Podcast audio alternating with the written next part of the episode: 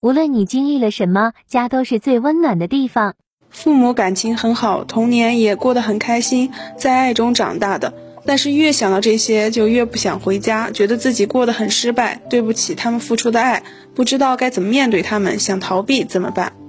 这里面可能会有一个我们需要看到的，就是你对你的现状不满意，所以说你也理所当然的会认为，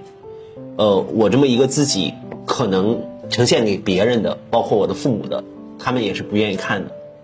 但是我们可以重新理解一下啊，家是一个怎样的地方？就是家不是因为我取得了成功，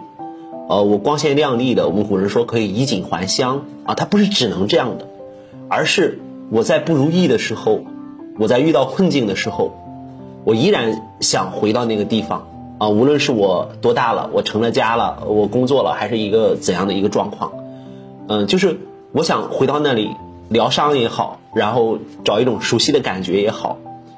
所以说有可能我们对于家的这个理解需要重新的，然后来看一下，尤其是当我们自己对自己有很多不满的时候，我们可能更多的就会有这样一个信念：我对我自己都不满意，那更何况别人呢？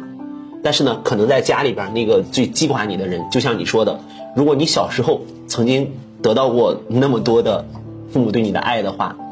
那么他们也希望，如果你现在有了困难，如果你处在困境当中的话，他们能给你提供一些帮助啊，提供一些情感的支持啊。所以说，可能你想的和他们需要的是不一样的。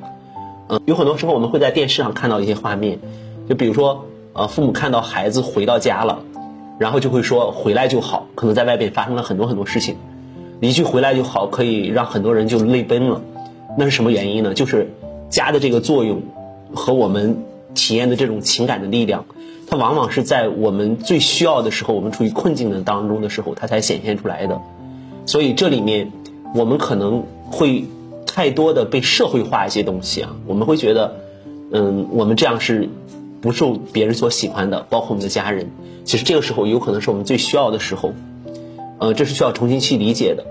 还有一个部分呢，就是。你在这种状态当中的话呢，呃，你自然而然的形成了这样的一些想法，